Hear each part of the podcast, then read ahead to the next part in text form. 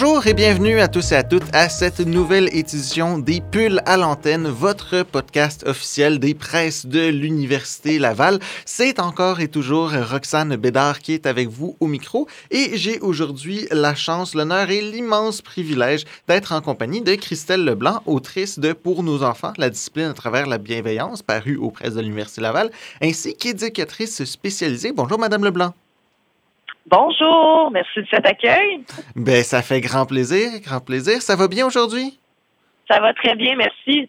Oui, donc on, on, va plonger directement dans le vif du sujet. J'aimerais savoir pourquoi est-ce que vous avez voulu écrire ce livre? Pourquoi est-ce que vous vous êtes intéressé à ce sujet-là? Oui, en fait, euh, à la base, c'est sûr que dans la, ma pratique professionnelle, j'ai eu dans les dernières années à rencontrer euh, plusieurs, plusieurs parents euh, par rapport à ce sujet-là. Euh, il y a eu également euh, des dizaines et des dizaines de conférences qui ont été données sur le sujet. Donc, euh, après euh, ces deux conférences-là, euh, je me suis rendu compte qu'il y avait plusieurs, plusieurs questionnements qui revenaient en boucle, qui se ressemblaient beaucoup. donc, malgré l'accès à l'information sur Internet, qui est assez facile pour les parents, je me suis rendu compte que malgré tout ça, restait des questionnements par rapport au fait euh, qu'il avait besoin de davantage de concret, davantage d'exemples pour pouvoir mettre ces informations-là en application euh, dans leur vie familiale. Donc, euh, l'idée pour moi est venue après ces conférences-là pour que ces parents-là puissent avoir un outil au quotidien sachant très bien qu'on ne retient pas toutes les informations suite à une conférence, puissent avoir un petit outil très facile à lire, facile d'aller euh, se retrouver euh, dans les chapitres pour euh, quotidiennement avoir des exemples pour qu'ils s'approprient ça le plus possible. Oui, donc votre but, c'est vraiment d'avoir un, ouvrage de référence et, en fait changer ce point de référence-là parce que vous en parlez quand même beaucoup au début de votre livre, mais cet accès à l'information sur Internet, ça permet aussi trop facilement des fois de se comparer avec d'autres. Oui, exactement. J'en parle effectivement. C'était vraiment important pour moi d'en parler. Euh, j'en parle avec mes parents régulièrement, d'ailleurs même avec les enfants. Euh, c'est ce qui arrive généralement quand on a accès à beaucoup d'informations, ben ça génère de la comparaison. Donc on va être porté à vouloir euh, comparer entre nos enfants, mais on va être aussi porté à vouloir euh, comparer nos enfants aux enfants des autres.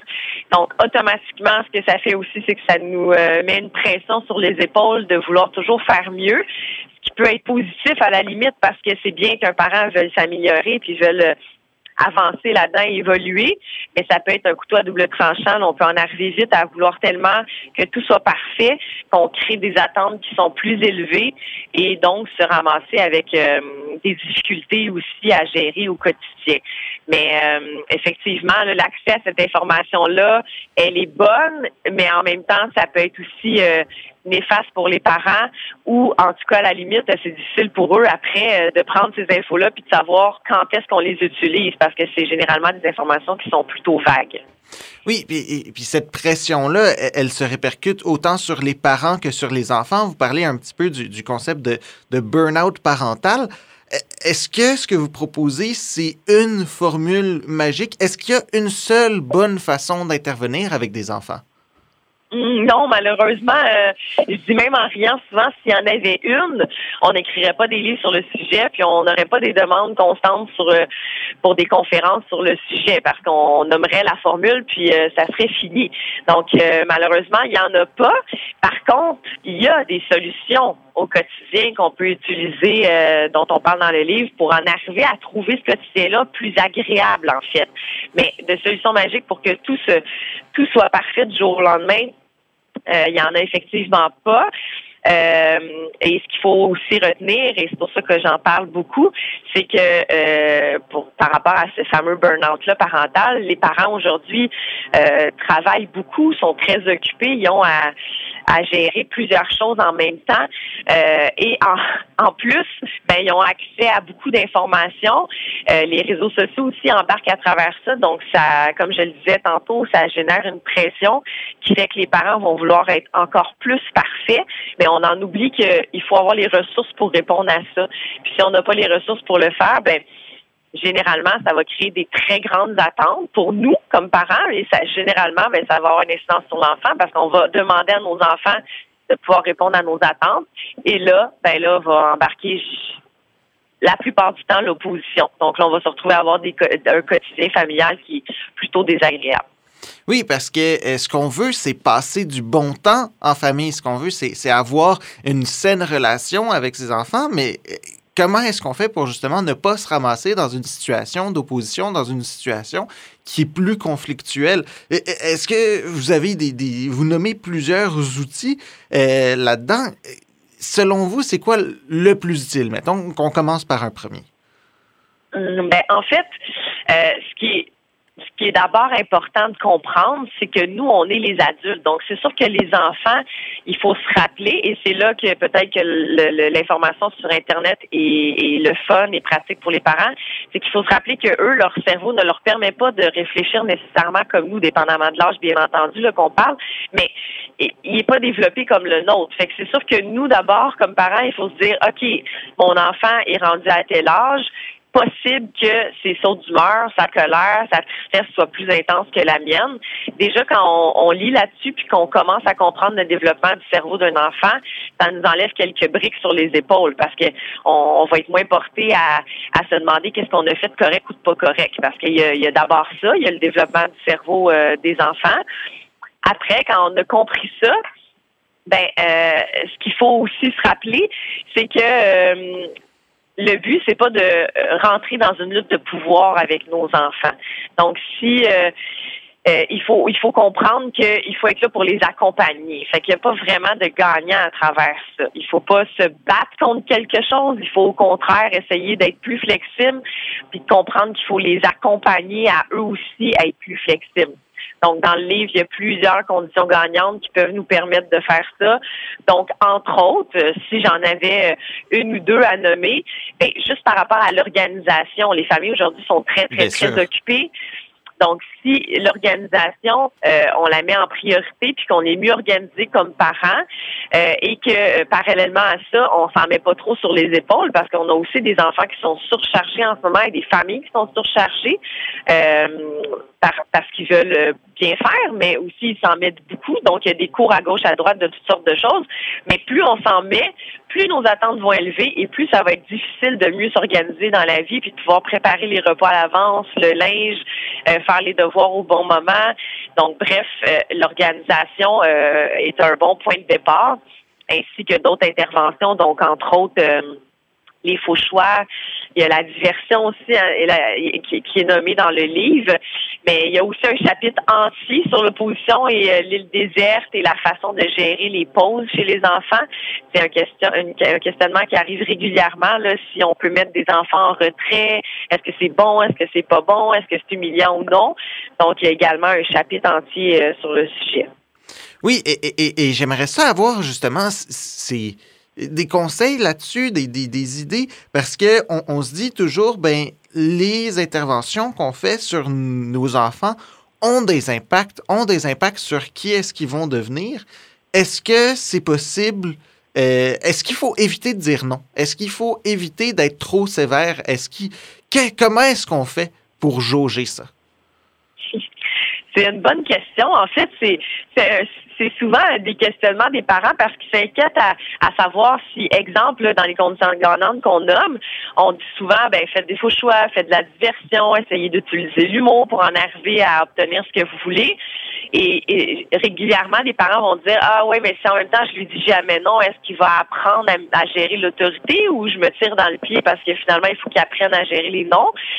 Euh, c'est un peu une mauvaise une mauvaise façon de penser dans le sens où l'autorité, on l'apprend à, mieux gérer cette autorité-là au fil des années, mais on l'apprend parce que la personne qui est en face de nous est cohérente et constante dans ses demandes. On l'apprend pas, cette autorité-là, parce que notre parent nous a dit 50 fois dans une journée non. Donc, c'est pas avec le refus, le non qu'on apprend l'autorité, parce qu'un parent pourrait dire non 50 fois, mais ne pas être constant au quotidien. Donc, on se ramasserait avec des problèmes quand même. Donc, un parent qui est très constant, que ses limites sont établies, que déjà il sait où il s'en va, mais qui fait diversion, qui utilise de l'humour pour en obtenir ce qu'il veut, va arriver à un très bon résultat. Parce qu'au final, ce qu'on veut, c'est euh, exemple, je, veux pas les acheter, euh, je veux pas l'acheter la boîte de Fruit Loops. Ben l'important c'est que la boîte de Fruit Loops, ça se retrouve pas dans mon panier d'épicerie. Comment je vais m'y prendre pour pas qu'elle se retrouve là? Ben je peux utiliser les conditions gagnantes qui sont énumérées là-dedans, mais je suis pas obligée de crier un nom dans l'épicerie puis me ramasser avec une crise non plus. Parce que l'idée à la base, c'est de juste pas acheter les Loops. Donc tu sais, il y a déjà cette compréhension là qu'il faut faire euh, comme parent et c'est pas en disant non le plus souvent qu'on va apprendre à notre enfant à respecter euh, l'autorité autour d'eux. Au contraire, c'est en se connaissant mieux, en connaissant nos limites, puis après, d'être très constant et cohérent, mais entre les deux parents. Euh, ça aussi, c'est un autre point très important. Donc, un parent ne défasse pas nécessairement les interventions de l'autre parent au quotidien. oui, on va y revenir ça, à, la collaboration entre les parents, mais j'aimerais simplement revenir sur un point, dans le fond. Euh, si on, voulait résumer ça, la constance, la cohérence, euh, on n'est pas dans, le, dans la technique, mais on est vraiment dans la volonté. Il, faut être constant dans ce qu'on veut, mais pas nécessairement dans la manière dont on l'approche. On peut approcher de toutes sortes de manières. C'est pour ça que vous, vous préconisez quand même une certaine variété dans les approches. Oui, exactement, parce que la variété, il y en a, il y en a beaucoup. Il y a beaucoup de types d'interventions. Ce que je vois dans la pratique, généralement, c'est que l'adulte va manquer un peu de créativité au quotidien, parce que on, est tellement tellement occupé que dire non, c'est beaucoup plus rapide. Donc techniquement, juste refuser quelque chose à notre enfant, ça nous prend une demi seconde. Mais pourtant, il y a une tonne d'interventions qu'on peut faire qui va peut-être nous prendre quelques secondes de plus, mais qui va probablement éviter de l'opposition chez notre enfant parce qu'on a plein de possibilités justement euh, euh, par rapport à leur développement de, du cerveau qui vont euh, pouvoir être ouverts à ce genre d'intervention-là.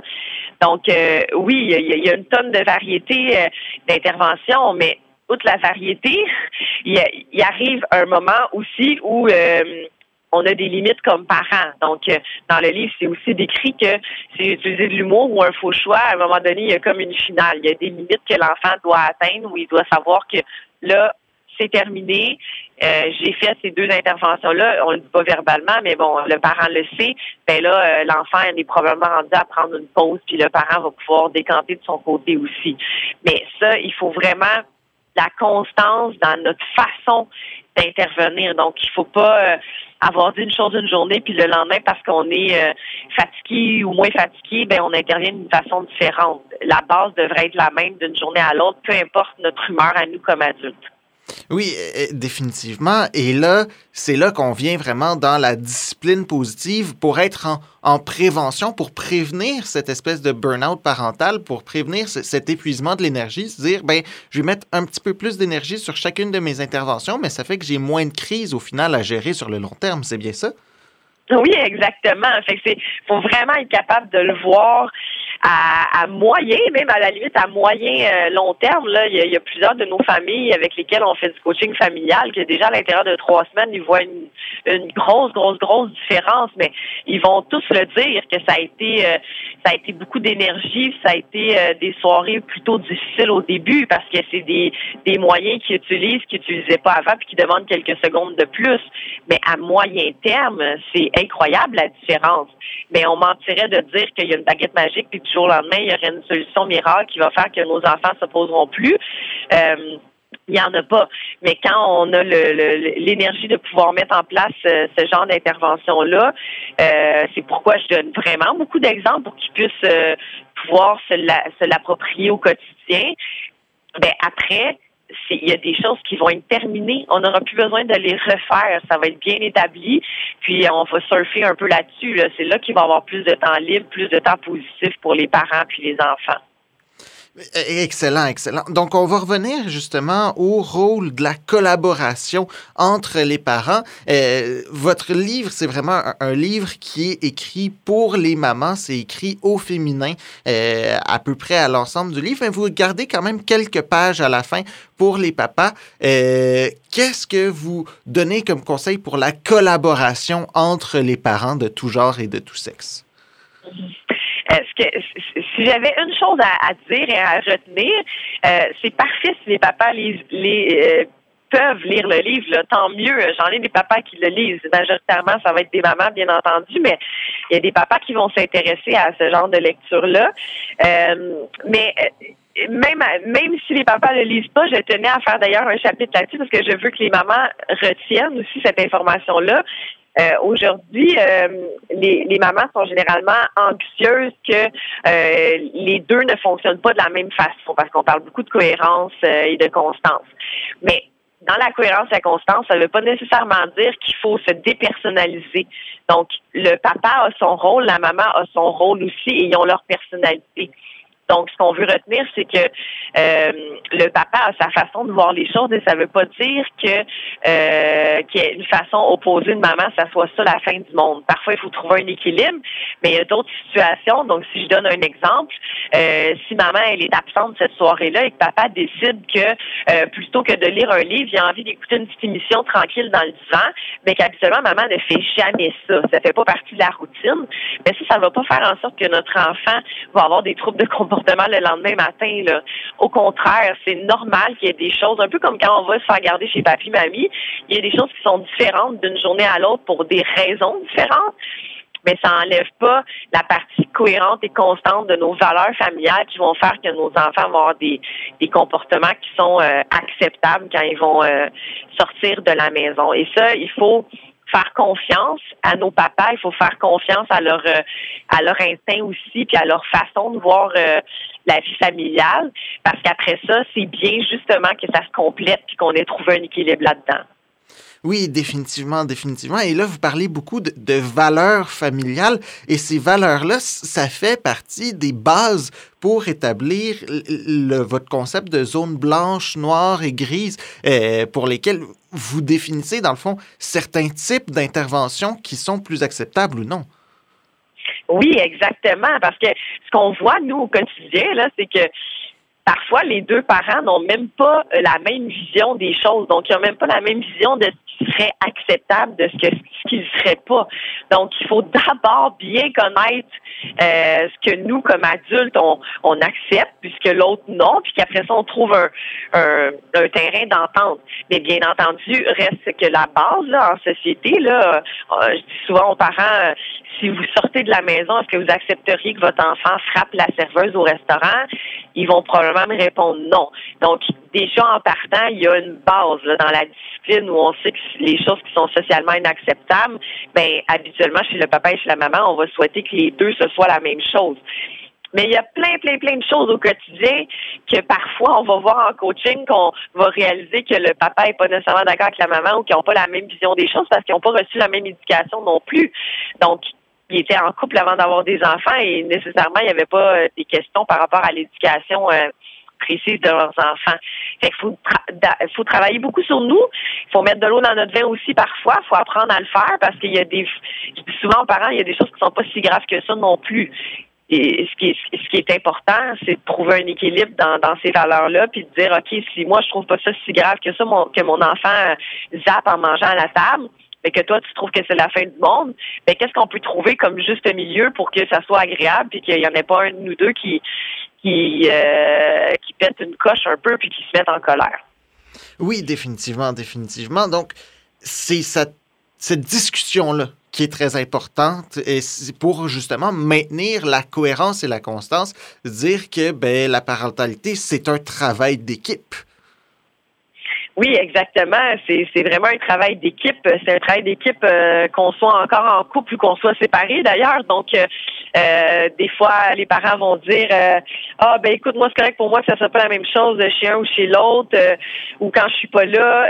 puis c'est vrai que c'est pas tant la fin du monde en soi, dépendamment si, encore une fois, ça fait pas de sens avec qu'on veut inculquer comme valeur à la base. Donc ça, il devrait dans tous les cas avoir avoir un équilibre. Donc, si moi je souhaite que mon enfant, peu importe où il se trouve, il, est, euh, il soit poli avec les autres, puis qu'il soit respectueux, puis qu'il dise bonjour en arrivant, euh, ben il va falloir que ça, je le mette en place à chaque fois, puis que j'intervienne, que ce soit papa ou maman.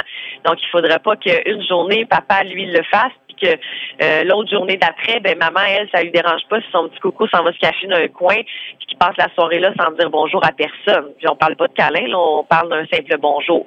Donc, tu sais, il faut trouver ce juste équilibre-là, puis en parler ouvertement ensemble, ce qui prend pas tant de temps que ça non plus et de pas euh, nécessairement penser qu'un a plus raison que l'autre. L'idée, c'est vraiment que après, il y ait moins de prise de bec parce qu'on s'est mis d'accord sur ces, valeurs-là.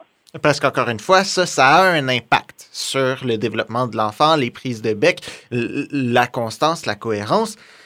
Moi, j'avais une petite euh, dernière question pour, pour conclure. Euh, est-ce que c'est possible d'éviter la répétition ou est-ce que ça fait partie intrinsèquement du travail de parent? Ah, c'est, une très bonne question en conclusion. En fait, ça fait partie, oui, du travail du parent, parce que là, rendu là, il va falloir demander souvent quel âge a l'enfant. Donc, à un certain âge, c'est très normal de répéter. Souvent, souvent en petite enfance, il va falloir répéter. Ça, c'est tout à fait normal parce que le cerveau permet pas à l'enfant d'aller rechercher cette information-là. Donc, le parent qui est découragé de ça, ben, ça reste que c'est quelque chose de tout à fait normal. Par contre, à un moment donné, l'enfant vieillit et il nous demande encore de répéter des choses. Et là, euh, on pourrait embarquer dans un autre sujet, exemple l'anxiété. Ben, ce qu'on peut faire déjà en partant, c'est euh, de poser des questions à nos enfants plutôt qu'être à l'affirmative. Donc, ça, c'est une intervention que euh, nos parents, quand ils se mettent à le faire quotidiennement, là, c'est assez drastique. Donc, généralement, le parent va répéter, répéter à l'affirmative. Euh, toujours la même consigne, malgré que l'enfant connaît déjà la consigne. Donc, plutôt que de le faire comme ça, quand l'enfant vient vieillir, on va lui poser la question. Donc, qu'est-ce que tu es supposé être en train de faire en ce moment, Jacob? Hey, en ce moment, Valérie, est-ce que tu es supposé être en train de brosser tes dents ou tu es supposé être en train de te coucher dans ton lit? Fait il faut y aller plutôt en question. De cette façon-là, le parent, euh, ce qui va arriver, c'est qu'il va perdre beaucoup moins d'énergie à répéter parce que c'est pas lui qui fait le travail cognitif, c'est son enfant. Donc c'est l'enfant qui va être juste se questionner et c'est l'enfant qui va être lui-même qui va se dire ah ouais c'est vrai je suis pas à la bonne place ou ah oui c'est vrai m'avait demandé de faire ça. Donc c'est ça le, le, le, but et l'objectif, c'est que le parent prenne le peu d'énergie qu'il lui reste à la fin d'une journée de travail pour les bonnes choses aux bons endroits et que les autres euh, moments où il perd trop d'énergie à gérer de la répétition, ben, qu'il trouve une alternative pour que ce soit l'enfant qui travaille plus que lui. Merci beaucoup, Christelle Leblanc, autrice de Pour nos enfants, la discipline à travers la bienveillance et éducatrice spécialisée, d'avoir été avec nous. Euh, en, en, terminant en 30 secondes, qu'est-ce qu'on doit retenir de votre livre euh, qui sera paru aux presses de l'Université Laval? Euh, qu'est-ce qu'on doit retenir en 30 secondes? En fait, c'est que tous les parents de ce monde font euh, un super beau travail et euh, ce que je veux qu'ils retiennent surtout, c'est que ça sert absolument à rien sauf s'ils nous mettent plus de pression qu'autre chose que de se, comparer et essayer toujours d'être le plus parfait sur la planète. ça va être négatif pour nous, ça va être négatif pour nos enfants de ce qu'ils vont en comprendre. Donc, il faut se faire confiance et ensuite trouver l'énergie nécessaire pour changer notre façon faire peut-être pour que justement le quotidien soit plus agréable par la suite.